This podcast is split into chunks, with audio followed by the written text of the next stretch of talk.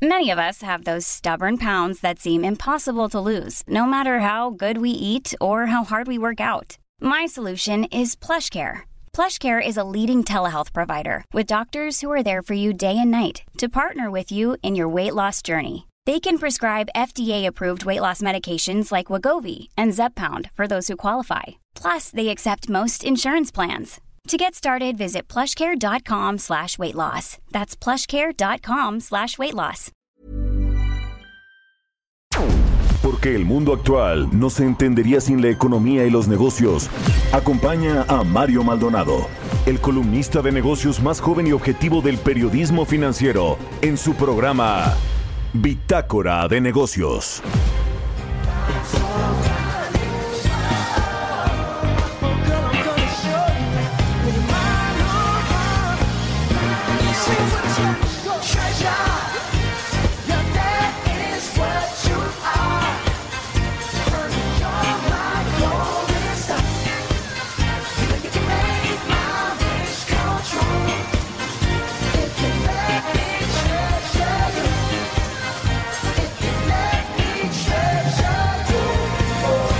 ¿Qué tal? ¿Cómo están? Muy buenos días. Bienvenidos a Bitácora de Negocios. Yo soy Mario Maldonado. Hoy es miércoles, miércoles 5 de febrero del 2020. Los saludo con mucho gusto. Estamos transmitiendo en vivo desde la Ciudad de México en la Torre Carrachi en Insurgentes Sur. Saludo a quienes nos escuchan por la 98.5 de FM, precisamente aquí en la Ciudad de México, pero también en Guadalajara por la 100.3 eh, de FM, en Tampico por la 92.5, en Villahermosa, Tabasco a través de la 106.3 en Acapulco por la 92.1 de FM y en Tijuana ya nos escuchamos a partir de esta semana por la 1700 de AM, así como en el Estado de México por la 540 y por supuesto a todos los que nos siguen a través de la página heraldodemexico.com.mx, ahí está el streaming en vivo de lo que sucede en esta cabina de El Heraldo Radio. Ahora iniciamos este miércoles con esta canción de Bruno Mars que se llama Treasure. Esta semana estamos iniciando el programa con una canción de el eh, pues medio tiempo del Super Bowl que bueno pues eh, tomando como referencia el espectáculo que dieron este fin de semana el domingo allá en Miami Shakira y Jennifer López bueno pues esta de Bruno Mars que creo que no no aprendió tanto fue en el 2014 en el MetLife Stadium de Nueva Jersey estuvieron los Red Hot Chili Peppers también pero bueno, pues ahí está esta canción de Bruno Mars. Y les cuento ahora con eh, qué vamos a tener en el programa. Vamos a platicar en unos momentitos más con Angie Chavarría, columnista de El Heraldo de México, sobre pues este asunto de las pensiones. ¿Le eh, rasuraron o no este eh, tema, lo que salió en la Suprema Corte de Justicia de la Nación, los 10 salarios mínimos o los 25 salarios mínimos que bueno pues eh, hay dos eh, diferentes leyes con las cuales se pueden pensionar los trabajadores del Estado. Hubo ahí todo un revuelo por una pues resolución que sacó la Suprema Corte de Justicia y que bueno pues eh, ayer el director del IMSS Oe Robledo aclaró allá en la conferencia matutina que pues no va a haber afectaciones a menos que se pues, esté en un litigio con respecto a este tema de las pensiones. Vamos a platicar y ahondar sobre este tema con Angie Chavarría. También platicaremos con Gustavo Mendoza, él es experto en, temas de infraestructura y de financiamiento de infraestructura de la firma legal Santa Marina y Esteta, sobre este acuerdo de la iniciativa privada con el gobierno que se va a anunciar en los próximos días y que tiene que ver con el proyecto de inversión en el sector energético por parte de los empresarios. Hablaremos también con Arturo Carranza, analista del sector petrolero, del sector energético, sobre una alianza que se anunció ayer por parte de la multinacional Shell con una mexicana que también es muy grande aquí en México, se llama Grupo R, nos va a explicar pues el alcance de esta alianza o asociación entre estos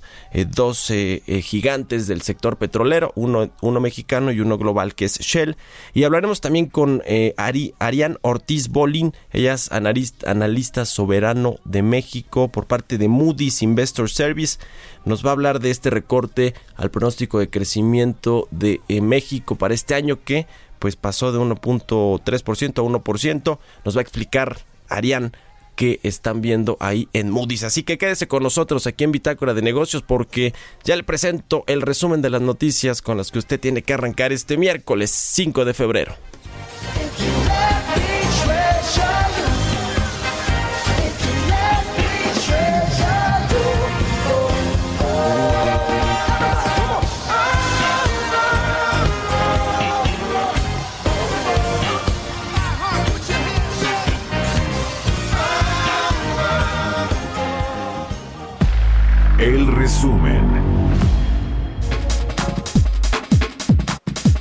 Fernando Ruiz, director general del Consejo Empresarial Mexicano de Comercio Exterior, Inversión y Tecnología, advirtió que el comercio exterior mexicano podría verse impactado si la presencia de la epidemia del coronavirus se extiende y se prolonga. El Banco de México informó que los especialistas del sector privado redujeron el pronóstico de crecimiento de la economía mexicana al situarlo en 1% para 2020. Esta proyección aún se mantiene debajo del rango estimado para este año por la Secretaría de Hacienda, que es de 1.5 a 2.5%.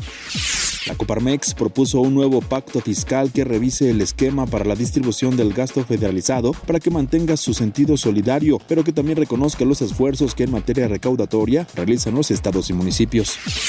El Instituto Federal de Telecomunicaciones informó que se eliminaron diversos trámites para hacer más eficiente el entorno regulatorio. El organismo dijo que se publicó el acuerdo mediante el cual deroga, extingue, abroga, deja sin efectos y modifica diversas disposiciones relacionadas con los trámites a su cargo y que por diversas circunstancias han perdido su utilidad. Petróleos Mexicanos invertirá entre 297 y 643 millones de dólares en los planes de exploración de ocho asignaciones que se localizan en Veracruz, Chiapas, Tabasco y una pequeña porción de del estado de Oaxaca, las cuales pertenecen a cuencas geológicas de Veracruz. México y Hungría firmaron un memorándum de entendimiento que impulsará la promoción de la industria rural y de las actividades acuícolas directamente relacionadas con la producción de alimentos y con el que ambos países estrechan lazos de colaboración. En este año, BBVA México aumentará en 8% su colocación hipotecaria e inversión en el sector, ya que destinarán más de 75 mil millones de pesos a los desarrolladores de vivienda y clientes individuales.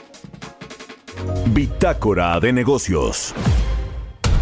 Editorial.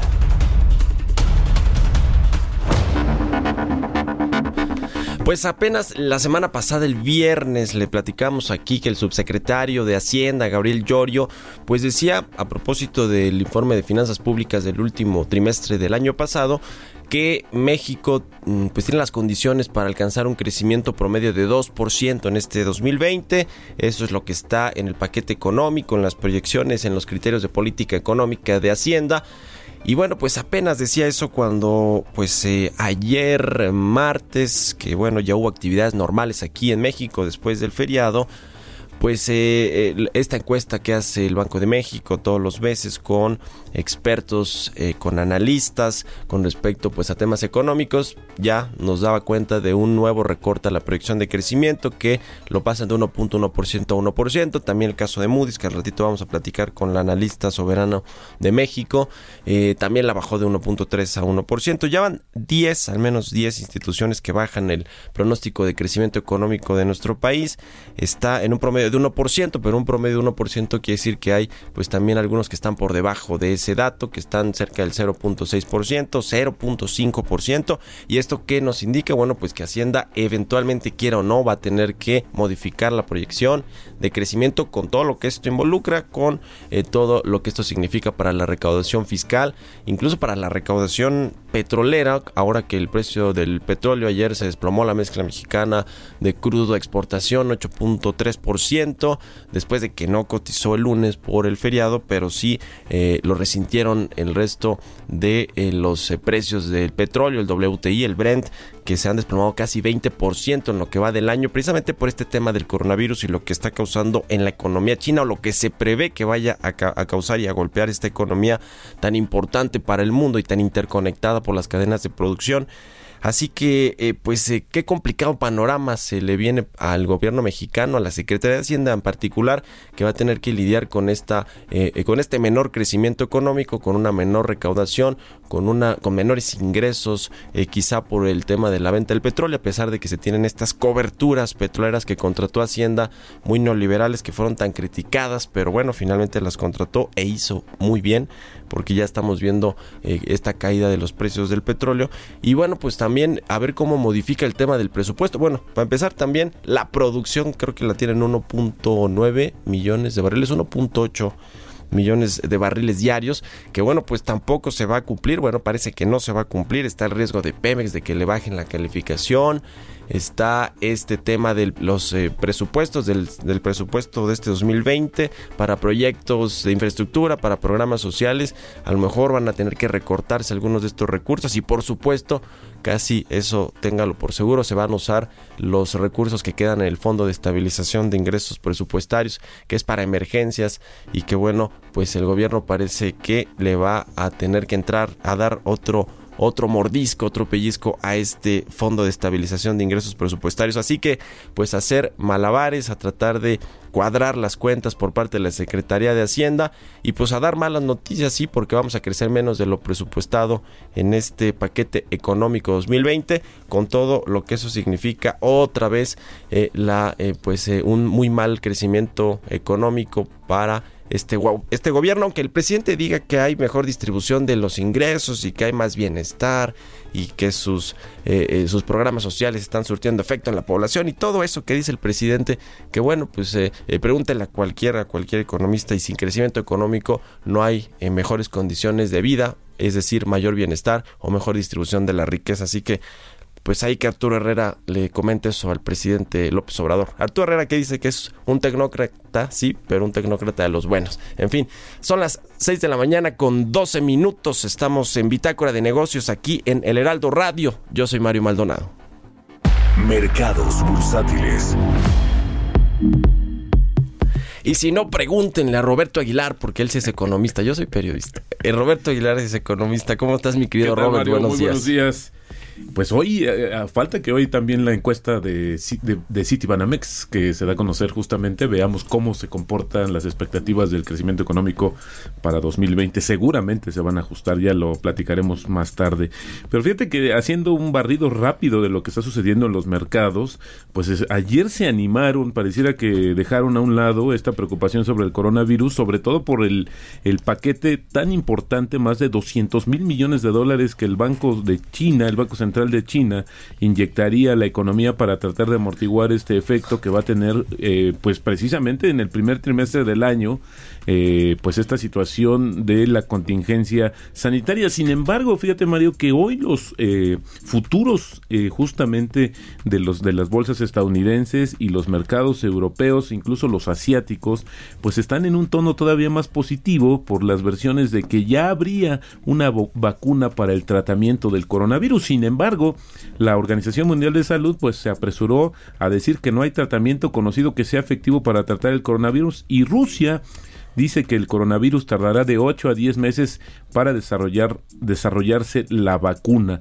Así es que, por el otro lado, también el Instituto Chino, un Instituto Chino de Salud, solicita la patente para usar el tratamiento de Gilead para el coronavirus. Hay que comentar que esta compañía ha hecho pues aportaciones justamente de vacunas contra varias enfermedades eh, eh, peligrosas y que bueno, pues este tratamiento se está probando, pero sin embargo, esto creo que va a ser la tónica que va a estar eh, eh, todo el día, todo este día en, eh, en los mercados globales sobre esta expectativa de que si hay o no una vacuna efectiva contra el coronavirus. Pero mientras eso sucede, el número de muertes a causa justamente de este virus ya alcanzó 490 y los casos confirmados ya suman 24.324.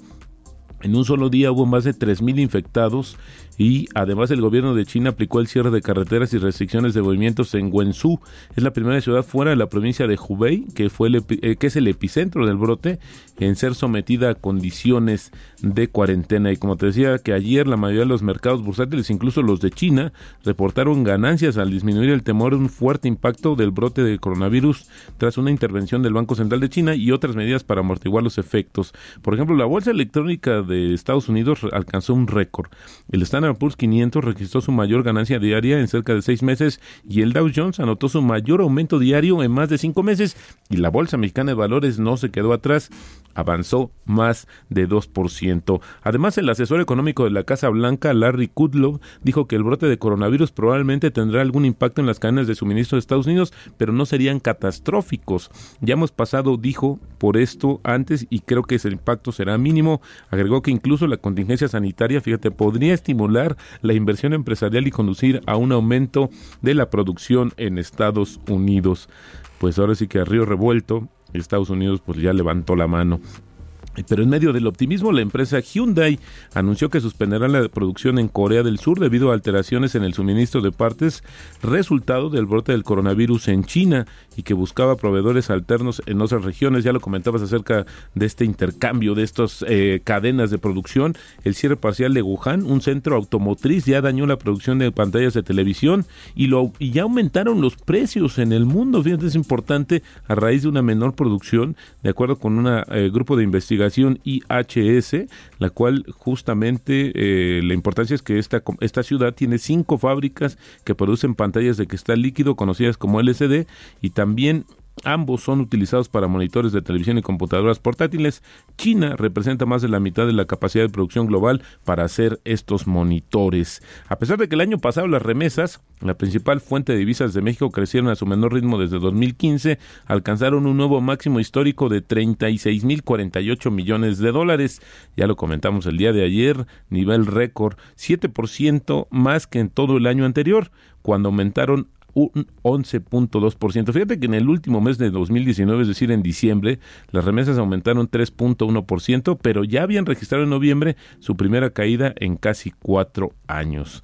Y sumaría esta cuestión que comentabas, Mario, de la encuesta de justamente los analistas del Banco de México, que la lista de los factores que limitarían el crecimiento del país, ahí los que tuvieron el mayor peso fueron incertidumbre sobre la situación económica interna, inseguridad pública e incertidumbre política interna. Estos son, en ese orden, Mario, los tres elementos que a consideración de los especialistas limitarían la capacidad de crecimiento en México. El viernes vamos a conocer también el dato de la inflación en México, la que sería la justamente la de enero y una encuesta, un sondeo de Reuters, pues está adelantando también o coincidiendo en el rebote que sería o que daría este indicador. Eh, estaríamos hablando de que una tasa anual de 3.26% para el cierre del primer mes del año, que esto se eh, contrasta contra el 2.8% de diciembre. Es interesante porque ellos están atribuyendo este efecto, esta mayor presión inflacionaria a mayores precios en alimentos, bebidas y tabaco por la actualización de algunos impuestos al inicio del año. Y bueno, pues esto también es importante porque en esta encuesta del Banco de México también se incrementó el estimado de inflación para el cierre de 2020 a 3.5%. Lo peor que nos podría pasar, Mario, un escenario de estanflación, es decir, estancamiento con un crecimiento de la inflación, que eso sí sería muy letal para cualquier economía y no se diga para la mexicana. Y el tipo de cambio, Mario, fíjate que, que creo que valdría la pena dedicar algunos minutos más, si me lo permite el día de mañana, porque está siendo eh, pues una cuestión como se pues pareciera que se está cosiendo aparte. El tipo de cambio lejos de esta situación, o al parecer lejos de la situación de inestabilidad en los mercados, cotizando en estos momentos en 18.60. Así es como está nuestro tipo de cambio. El peso fortachón acercándose justo, ya marcó ayer su nivel mínimo del año. Bueno, no llevamos mucho, pero ya llevamos un mes, un poquito más de un mes, en 18.61 pero hoy está cotizando ya en 18.60. Ay, Dios, pues se, se, cuece aparte. Entonces, mañana nos explicas, a ver, para sí, entender. hay varias interpretaciones, pero creo que vale la pena porque, pues, esto es una eh, situación que no... O a ver, arráncate de una vez porque... Pues, el tema es que... Porque ya me están escribiendo aquí en Twitter que, a ver, no, como que mañana, ¿qué tal que...? Pues, fíjate que eh, lo que nosotros habíamos eh, considerado esta correlación del dólar que se movía y que justamente eso era lo que eh, variaba o hacía la variación del tipo de cambio. Sin embargo, ahora hemos visto que el dólar ha estado eh, eh, aumentando, se ha estado fortaleciendo y sin embargo el tipo de cambio no. Ya hemos hablado del factor de las tasas, ya hemos hablado también de esta situación de que hay más, que podría haber más inversión en ciertos instrumentos, pero la cuestión es que todavía no queda claro si ya hay algún elemento local que esté influyendo en la cotización del tipo de cambio. Por ahí los expertos, justamente que saben de esta materia en términos de análisis técnico, nos comentaban que una parte importante es este, este, este soporte de 18.50. O sea, lo estarían viendo todavía más abajo. Y ayer también, nada más para sumarlo, Mario, pues las expectativas de los analistas eh, que consulta el Banco de México, pues también bajaron de 20 a 19.66 el estimado del tipo de cambio para el cierre de 2020. Así es que en pocas palabras, hoy no está resultando una amenaza el tipo de cambio. Yo diría, me atrevería a decir, Mario, como en otras ocasiones, que ha sido uno de los mejores aliados para el actual gobierno. El tipo de cambio es de estabilidad que tiene varias caras, varias interpretaciones, pero no es por lo que se está haciendo en México. Eso creo que nos queda muy claro. Bueno, muy bien. Pues muchas gracias, Roberto Aguilar. ¿Cuál es tu Twitter? Arroba Roberto AH. Ahí, ahí todas las dudas, por favor, por favor con, Roberto Aguilar ahí en su Twitter o también puede escribirme al mío arroba Mario Mal o escribirnos aquí arroba Heraldo de México. Son las 6 de la mañana con 21 minutos. Mario Maldonado en Bitácora de Negocios. Vamos a hacer contacto ahora con Angie Chavarría, columnista de El Heraldo de México, colaborador aquí en Bitácora de Negocios. ¿Cómo estás, mi querida Angie? Muy buenos días. Hola María, ¿cómo estás? Muy buenos días, muy buenos días del otro lado. Pues bueno, vaya mercado que se armó ayer y en los anteriores días, pues con la resolución de jurisprudencia que emitió eh, la Suprema Corte de Justicia de la Nación con el tema de las pensiones.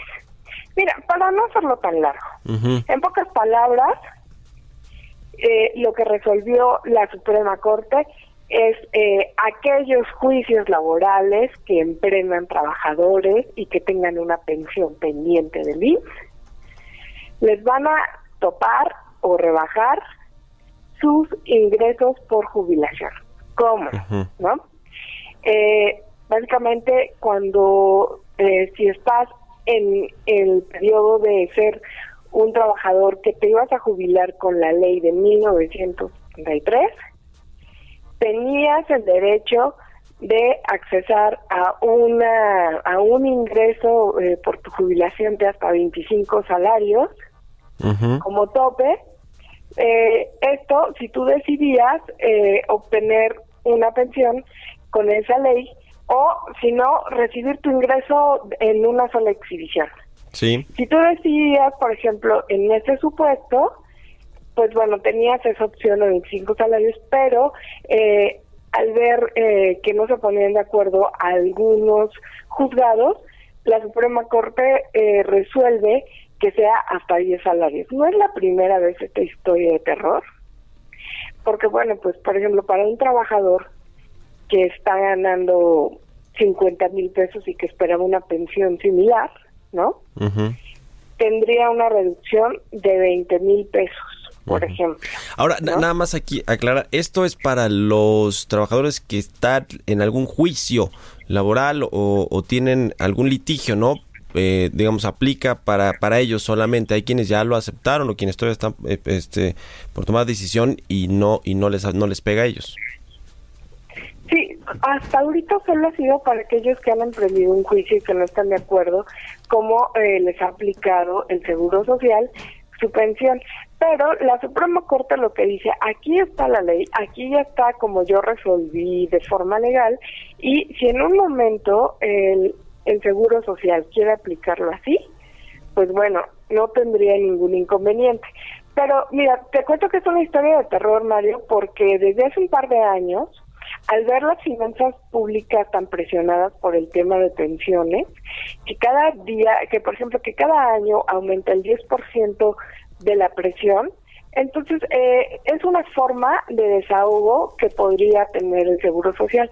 Sin embargo, en, en años anteriores, por ejemplo, cuando estaba el sexenio de Felipe Calderón, también la Suprema Corte resuelve de la misma manera, pero en aquella ocasión salió eh, incluso el director general del INSS a aclarar que ellos no iban a acatar la decisión y que iban a respetar como tope los 25 salarios mínimos. Es una medida, si te fijas, populista, porque, pues bueno, finalmente le pegas a la base eh, trabajadora. ¿Cuántas personas hoy se verían afectadas? 20 millones. Eh, por ejemplo, si hoy reclamarían el ingreso total de sus recursos, ¿no? Y eh, hasta ahorita, eh, Zoe Robledo, director general del MINS, aseguró que ellos van a continuar con la vieja usanza como había quedado, 25 salarios mínimo como tope, eh, a lo que puedes aspirar a una pensión, eh, si, si, estás en este periodo que le llaman de transición, o sea que son aquellos que van, eh, que ellos van eh, ¿cómo, diríamos? Pues optar por la ley del 73, ¿no? Sí. Que son estos 20 millones y que les van a respetar sus 25 salarios y no 10. Pero ahí está la ley. Si en algún momento la quieren retomar, podría ser, consideremos que esta eh, decisión que tomó la Suprema Corte fue a petición que hizo el gobierno de Andrés Manuel López Obrador, fue eh, le pidió a la Suprema Corte, como estaba dentro de su jurisdicción, ¿qué hago? ¿Cómo lo resolvemos? Y también están protegiéndose de una manera de una ola de amparo que pudieran venir y que de esa manera lo tendría que resolver de forma legal el Poder Judicial. Sí, pues ahí está, sí, sí, sí, ayer Soy Robledo quiso salir ahí de, de, superhéroe a decir, no, no se va a tocar, no se van a, no va a aplicar a los trabajadores de el, seguro, que, cotizan el Seguro Social y demás, en fin, pero, pero efectivamente fue el gobierno del presidente López Obrador quien eh, pidió a la Suprema Corte pues que resolviera esta controversia con respecto a los eh, pensionados con estas dos leyes de, la, de 1973 y 1997. Así que bueno, pues ahí está el tema. Gracias, Angie Chavarría. Danos tu red social rápidamente porque ya nos tenemos que ir al corte. Por favor, búsquenme a través de Twitter, arroba Angie Chavarría, o también a través de Instagram, arroba Angie Chavarría. Y te felicidades por esos mil, ¿no? ¿Cómo y qué? ¿Qué fue lo último? Felicidades por los mil, por los mil que vienen para el Heraldo Sí, ah, por supuesto, por supuesto. Muchas gracias, querida Angie Chavarría. Eh, estamos escuchándonos por acá en las frecuencias de Lealdo Radio. Vamos a hacer una pausa, son las 10 de la mañana con 27 minutos y regresamos a Bitácora de Negocios. Continuamos en un momento con la información más relevante del mundo financiero en Bitácora de Negocios con Mario Maldonado. Regresamos. Estamos de vuelta en Bitácora de Negocios con Mario Maldonado. Entrevista.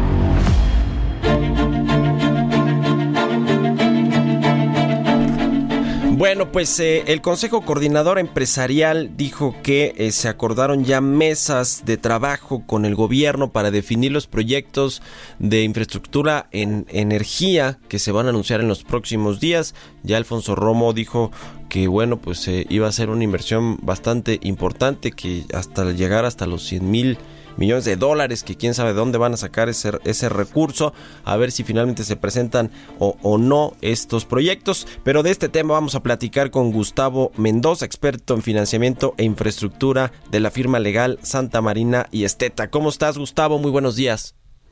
Hola Mario, muy buenos días a ti y a tu, y a, tu auditorio. Pues cómo ves este tema de el, eh, pues este anuncio de inversión privada en infraestructura que tantas expectativas ha generado y que ya Poncho Romo, el jefe de la oficina de la presidencia, pues también le puso número a los proyectos y monto a las inversiones. Si no se cumple, pues va a decepcionar otra vez a los inversionistas. ¿Cómo ves tú este tema? Claro que sí, Mario. Como como bien mencionas, es un tema muy importante ya que eh, el sector energético es un sector estratégico tanto para la administración como para la iniciativa privada y la verdad lo que los inversionistas y los empresarios están anticipando es saber cuáles son los proyectos en cuáles eh, tienen que, participar y cómo. Entonces, eh, va a ser un anuncio muy esperado y y se busca contar ya con eh, medidas específicas y cuáles son las, condiciones de la participación del, sector privado en estos proyectos y sobre todo saber cuáles y eh, el grado de participación que se va a tener tanto en el sector eléctrico como en el sector de hidrocarburos eh, en México más allá de si se abren los farm outs o se reabren estas asociaciones con grandes empresas eh, petroleras o si las rondas de hidrocarburos o si las subastas del mercado eléctrico, más allá de estos temas que están ahí en pues en el tintero y que los empresarios es lo que han pugnado con el gobierno, tú ves viable que se anuncien en 137 proyectos eh, inversiones por 95 eh, mil o 110 mil millones de dólares, que fue lo que dijo Alfonso Romo, o sea, ¿realmente crees que sí van a estar en ese rango las inversiones? Yo pensaría que como lo, lo adelantó Alfonso, deberían estar en, en, en ese rango, sin embargo, eh, no son ni, ni todos, ni los únicos proyectos, ni significa que todos ellos se van a, a, desarrollar y también que los empresarios o los inversionistas van a ver todos con, con, con buenos ojos y con oportunidades de inversión, sino que se centrarían en, en aquellos proyectos más rentables y los más convenientes para participar. Ahora, con todo este tema de la incertidumbre global, eh, eh, lo que está pasando en Estados Unidos, en China, con el coronavirus, pero también cómo se ha contagiado esto a los mercados financieros, al petróleo ayer que, la mezcla mexicana cayó más de 8%, se desplomó, en fin, con toda esta incertidumbre que hay a nivel global, les va a ser fácil a las empresas energéticas, eh, tanto a los contratistas como a las grandes empresas, conseguir recursos, financiamiento a tasas accesibles, etcétera. Tú ves un, un buen panorama eh, eh, eh, de liquidez y de, financiamiento para estos proyectos?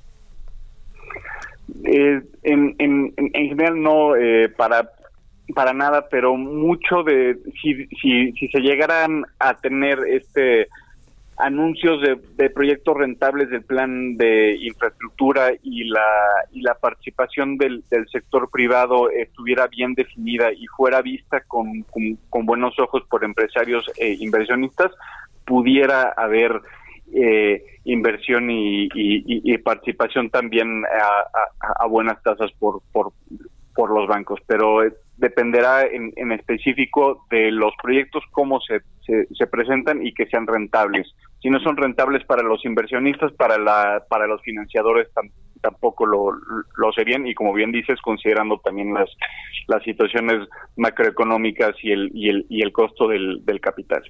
Pues ahí está, tienen que estructurarse bien estos proyectos porque lo que se anunció en el plan de negocios de Pemex, estos contratos de servicios y demás, pues como que no, así que muy, muy atractivos para los empresarios o, o los inversionistas, pues no han resultado. Entonces, a ver qué sorpresas nos trae este acuerdo. Ojalá que sean pues sorpresas positivas en, en favor de, de México, de los inversionistas y de la economía a ver si las platicamos cuando una vez que se presente el plan y, nos permites aquí charlar Gustavo Mendoza, experto en financiamiento e infraestructura de la firma legal Santa Marina y Esteta. Muchas gracias por habernos tomado la llamada.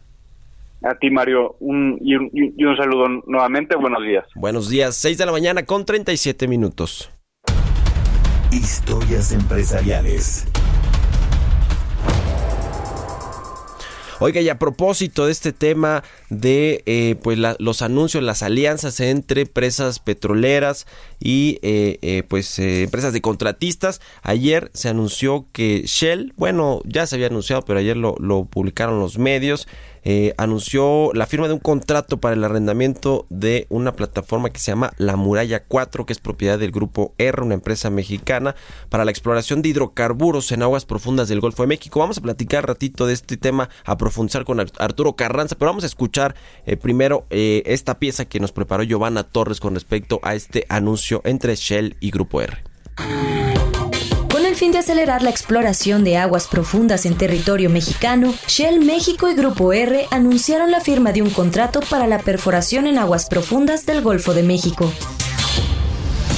Grupo R es un conglomerado de empresas dedicadas a proveer servicios al sector petróleo, gas y energía. Sus principales divisiones son perforación marina, incluyendo aguas someras y profundas. Además, cuenta con una amplia experiencia en actividades en la zona del cinturón plegado perdido y en la región de Cuenca Salina, donde la empresa anglo-holandesa ganó nueve de los 29 bloques de exploración de aguas profundas licitadas por el gobierno mexicano.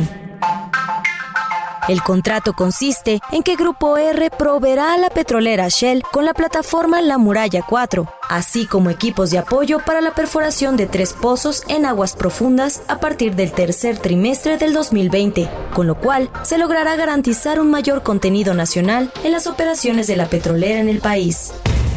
Aunque Shell a últimos días no salió bien librada en el quién es quién de los precios de la gasolina, al registrar los precios más altos en la venta de combustibles, la compañía petrolera señaló que tiene un compromiso de largo plazo para ayudar a construir una industria de petróleo y gas competitiva, segura y sustentable para nuestro país. Para Bitácora de Negocios, Giovanna Torres. Mario Maldonado en Bitácora de Negocios. Bueno, pues tenemos en la línea telefónica a Arturo Carranza, analista del sector energético, con quien hemos platicado ya aquí en Bitácora de Negocios en eh, veces anteriores. ¿Cómo estás, mi querido Arturo? Buenos días. Buenos días, Mario. Muy bien, gracias por la invitación. Gracias, como siempre, por tomar la llamada. A ver, platícanos, ¿ante qué estamos con esta alianza? Porque, bueno, escuchamos a Shell y una empresa multinacional eh, de estas importantes, grandototas, aliarse con una mexicana, bueno, al menos en este proyecto de la Muralla 4 de esta plataforma. Cuéntanos de qué se trata tú, eh, que sigues el sector de cerca. Dos puntos, Mario. Eh, desde el punto de vista operativo, podemos entender este anuncio como una práctica común que se presenta en la industria petrolera internacional. ¿A qué me refiero con esto? Las operadoras de talla internacional, en este caso Shell, suelen contratar empresas de servicios locales que tienen experiencia para eficientar costos y reducir este, los tiempos de ejecución de los proyectos, dada la experiencia de estas empresas locales. Desde el punto de vista de la narrativa oficial, algo muy interesante, podemos decir que este anuncio acredita en los hechos el compromiso del sector privado en favor del desarrollo de, una industria petrolera moderna y competitiva. Esto, eh, Mario, eh, se contrapone a la impresión que existe entre algunos funcionarios del gobierno sobre la participación privada en el sector energético, lo cual es bueno. Este, creo que es bueno que se destaquen, que resalten estas contradicciones, porque el sector privado está haciendo lo que tiene que hacer. Esto es trabajar de manera responsable para cumplir con los compromisos de las rondas petroleras. Pues interesante este, este tema. ¿Crees que van a venir más de este, este tipo de anuncios? Eh, digo, estamos en vísperas, ya platicamos hace ratito con, eh, con Gustavo Mendoza, en vísperas de que se presente este plan de inversión eh, privada en el sector energético. ¿Qué crees que, va a contener? ¿Qué sorpresas, a debería de contener? Porque ahorita nos, nos enfocamos en ese tema para que generara confianza, certeza de que son proyectos rentables, proyectos de largo plazo que le dan eh, viabilidad al, sector energético en México? Podemos abordar esta pregunta desde dos enfoques, Mario. Uno, lo que debería de contener y otro es lo que seguramente va a contener. O sea, el escenario ideal es poco probable que se concrete, pero si somos realistas, ¿qué podríamos esperar, Mario? Yo creo que podríamos esperar una mayor participación de, eh, una propuesta de mayor participación del sector privado en áreas como la refinación, en la petroquímica sobre todo, eh, en eh, algo en, el sector, en la industria eléctrica y en lo que tiene que ver en exploración y producción una participación limitada. Eh, lo que debería de tener este este planteamiento, hablamos del plan de infraestructura energética, sin embargo, debía ser algo más flexible y atractivo para los privados, con que eh, una propuesta donde los privados tuvieran más responsabilidades, sobre todo en exploración, eh, eh, en, exploración y explotación de hidrocarburos, Marios, que es considerado un poco la especie de la joya de la corona de las inversiones, dado el monto que se requieren en, en, en esta eh, cadena del sector energético. Oye Arturo, y finalmente quiero preguntarte sobre el desplome que tuvo ayer la mezcla mexicana de crudo de exportación en línea con eh, pues la baja de los precios del petróleo a nivel mundial. ¿Cómo le va a pegar esto a la, economía mexicana, a los planes de producción también de, Pemex y a la venta de, petróleo al exterior? Eh, Mario, hay dos fenómenos que ya venían eh, sumando presión en los mercados petroleros. Uno es eh, la oferta global de petróleo que ha, estado sólida en los últimos meses, eh, desde abril del 2019 hasta el día de hoy, aunque en, enero se sacudió un poco por lo que pasó en Medio Oriente, y otra la expectativa de crecimiento económico global que era moderado. Esto ya venía eh, generando alguna presión sobre los precios. Con el tema del coronavirus, la expectativa es que exista una disminución en el consumo de China, que es uno de los principales motores económicos eh, globales, y que esto genere una reducción en la demanda energética, de suerte tal que se esperaría que por lo menos en el primer semestre los precios internacionales del petróleo caigan, entre ellos la mezcla mexicana. Esto, como tú lo comentas, desde luego podría descarrilar algunos de los planes eh, de petróleos mexicanos que no serían rentables en las condiciones actuales o que se tendrían que hacer un esfuerzo adicional para sacarlos en tiempo y forma y esto puede representar un factor de riesgo para Pemex y en un segundo caso para las finanzas públicas. Bueno, pues estaremos a la expectativa de cómo se va moviendo todo este tema de los mercados financieros y el contagio que tiene el coronavirus y otros asuntos en la economía y en los mercados. Te agradezco mucho, mi querido Arturo Carranza, por habernos tomado la llamada. Y pues estamos aquí en contacto. Sígalo ahí en Twitter, es muy interesante todas sus opiniones. Eh, su Twitter es ART-Carranza. Eh, eh, ¿Estoy bien, mi querido Arturo? Así es, Mario. Muchísimas gracias por la oportunidad y un saludo. Buenos días, 6 de la mañana con 45 minutos. Entrevista.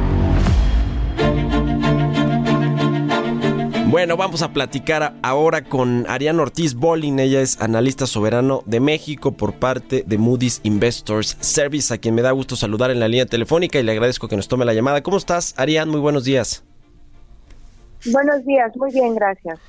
Oye, pues eh, a ver, este tema de los recortes a la proyección de crecimiento de México, ayer ustedes ahí en Moody's eh, pues se presentaron este reporte con respecto a la perspectiva de crecimiento de México, lo recortaron de 1.3% que tenían en octubre del año pasado a 1%, más o menos es el promedio en el que están eh, pues los pronósticos. Cuéntanos, Arián, ¿qué ven ustedes en la economía nacional para el resto del 2020? Sí, mira, el 1.3 que teníamos antes asumía que para finales del 2019 ya iba a haber un mejor desempeño, sobre todo en inversión privada, que esta iba a dejar de contraerse. Y también estábamos esperando que el gobierno comenzara a gastar un poco más, al menos cerca de su presupuesto. Pero dado que estos elementos no se dieron en el 2019, tiene un efecto arrastre en el 2020. Entonces, para que México crezca al 1% que estamos esperando, tienen que pasar cosas que todavía no están pasando. Es decir, que este 1% todavía tiene riesgos a la baja. Tendríamos que ver en el 2020 que la inversión privada deje de contraer y si bien estamos esperando una franca eh, recuperación, al menos que la contracción eh, se detenga.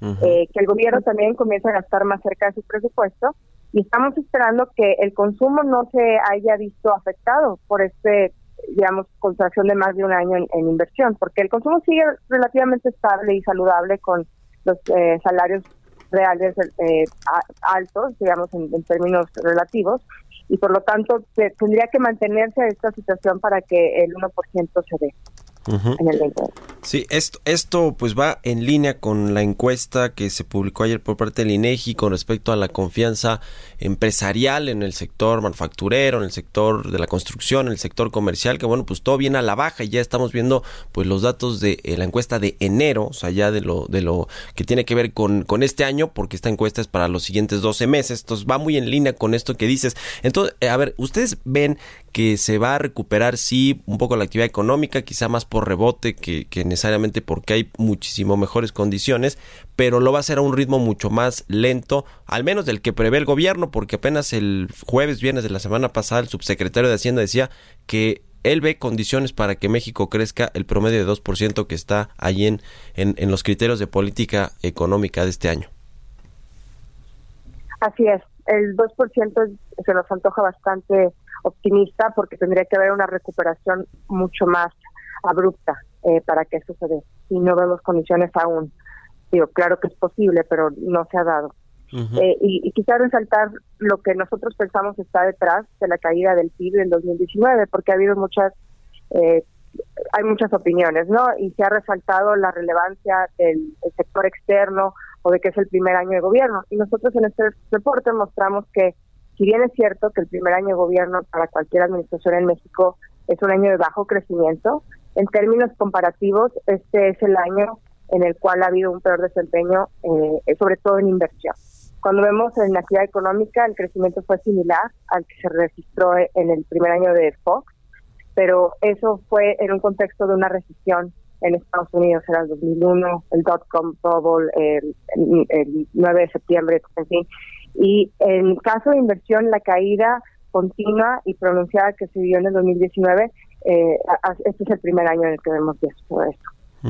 Estos anuncios de inversión en el, sector de infraestructura que se dieron en noviembre pasado, 860 mil millones de pesos en, en distintos proyectos de infraestructura y, la que, y el anuncio que se va a hacer en los próximos días en el sector energético, que dice Alfonso Romo que va a estar cercano a los 100 mil millones de dólares, que se antoja pues demasiado optimista para, para cómo están las cosas en el mundo y aquí en México, esto no le va a dar gasolina a, la inversión privada y a la economía, por supuesto, para, para crecer un poquito más. ¿Qué, ¿Qué expectativas tienen ustedes con respecto a estos dos sectores estratégicos, el de infraestructura y el de energía, en materia de inversión? Sí, anuncios positivos en esos sectores en particular serían los que tuvieran posiblemente un mayor impacto, porque es donde hay la, eh, la mayor eh, señales negativas y encontradas, ¿no? Mensajes positivos y negativos. Entonces, es donde hay mayor posibilidad de que, se pueda dar un impacto positivo. En cuanto al anuncio que se dio el año pasado de infraestructura, en términos de montos, no es lo suficientemente grande como para tener un impacto. Nosotros pensamos que estaba la posibilidad de que tuviera un, efecto de cambiar expectativas en otros sectores, pero no no por el anuncio en sí. Entonces, vamos a ver, eh, eh, vamos a ver, ¿no? Y hay, hay una posibilidad, pero dado lo que ha digamos, tendría que haber un cambio importante de lo que se ha dado hasta ahora, en términos de señal. De señales, sí, los mensajes de, de, confianza y de certidumbre para la inversión son lo más importante. Ahora, eh, pues Hacienda va a tener que hacer un reajuste no solo de su proyección de crecimiento, que yo creo que lo va a hacer en los próximos meses quizá, eh, pero también en, en, el tema de los eh, de la recaudación fiscal, el tema de los precios eh, de, de, petróleo que están a la baja, quizá en el tema de la producción y de la venta de petróleo al exterior tampoco van a cumplirse los objetivos y quizá todo esto afecte a los al gasto del gobierno o al presupuesto que se tiene para este 2020 de 6.1 billones de pesos. Eh, todo esto ya, ya está eh, eh, contemplado en sus, en sus análisis de proyecciones de crecimiento para México. Ah, vemos que hay riesgos importantes a que el gobierno no cumpla con sus expectativas de ingresos de gobierno, dado que tienen este supuesto de que el crecimiento va a ser 2%, entonces es muy probable que, recauden menos y por lo tanto tenga que haber más recortes de gasto o bien no se cumplan con sus metas y haya más, más gasto o más este, deuda. Entonces, pensamos que el gobierno va a actuar similar a como actuó en 2019, entonces que va a recortar más y bien utilizar el Fondo de Estabilización Petrolera. Es, probable que hagan eso, dado que eso fue lo que hicieron en el 2019, pero eh, el riesgo para nosotros tiene que ver viendo también más allá, ¿no? O sea, un año de gobierno, el, un año de bajo crecimiento en sí no es negativo para propósitos de la calificación, pero el, el, que esto sea continuo y permanente, entonces presiona las finanzas públicas porque es difícil repetir la misma fórmula, digamos, varios años. O sea, no puedes recortar todos los años. O sea, sí, sí puedes, pero es más difícil de implementar. Entonces, hay todavía más riesgos a que, a que el, el déficit y la deuda aumenten y, también está el caso de Pemex, ¿no, Arián? Que, que, bueno, pues no ha convencido mucho con su plan de negocios, con eh, estas alianzas eh, o estos contratos de servicios que tiene con los privados, incluso con las proyecciones de producción petrolera que no, alcan no han alcanzado tampoco los objetivos, al menos en el 2019. Y viene, por supuesto, también eh, revisiones a su calificación crediticia. Eh, eh, en esta proyección también está eh, descontado que, probablemente le, recorten de nueva cuenta la calificación a Pemex o, o, qué, ven en ese sentido, que bueno, pues es muy importante todavía para el gobierno, para las finanzas públicas, esta, esta empresa productiva del Estado. todos los elementos que mencionan está, son parte de nuestro análisis y de nuestra calificación, pero para Pemex tenemos una perspectiva negativa y esa perspectiva negativa está ligada más que nada al soberano, porque la calificación de Pemex es mucho más alta de lo que sería si no tuviera el apoyo del gobierno. Pero le damos ese beneficio tan alto, o sea, la, calificación de Pemex sola eh, eh, es de CAA1, es muy, muy baja. Muy baja. Eh, y pero su calificación es BAA3 y le damos ese, ese digamos, beneficio en escalones de calificación porque tienen el apoyo del gobierno. Si el gobierno baja de calificación, entonces la calidad de este eh, apoyo disminuye y eso presiona a la calificación de PEM. Eh, no hemos tenido, eh, eso es. Ya, bueno, pues te agradezco mucho, Arián Ortiz Bolin, analista soberano de México, por parte de Moody's Investor Service, que nos hayas tomado la llamada esta mañana. Muy buenos días. Gracias, buenos días. Hasta luego. Son las 6 de la mañana con 54 minutos. Con esto llegamos al final de Bitácora de Negocios. Le agradezco mucho que nos haya acompañado este miércoles 5 de febrero.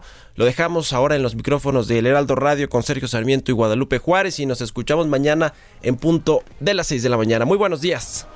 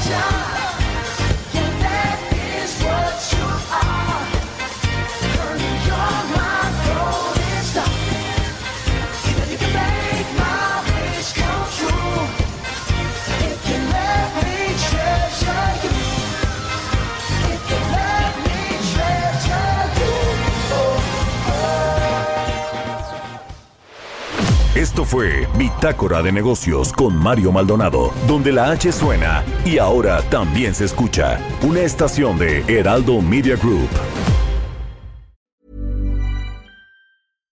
When you make decisions for your company, you look for the no-brainers. And if you have a lot of mailing to do, stamps.com is the ultimate no-brainer. It streamlines your processes to make your business more efficient, which makes you less busy. Mail checks, invoices, legal documents, and everything you need to keep your business running with Stamps.com.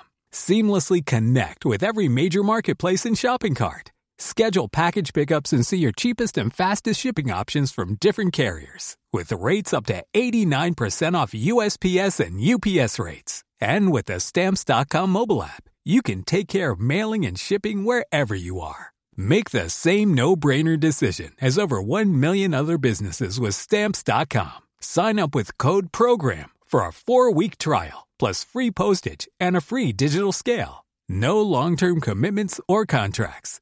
That's stamps.com. Code program.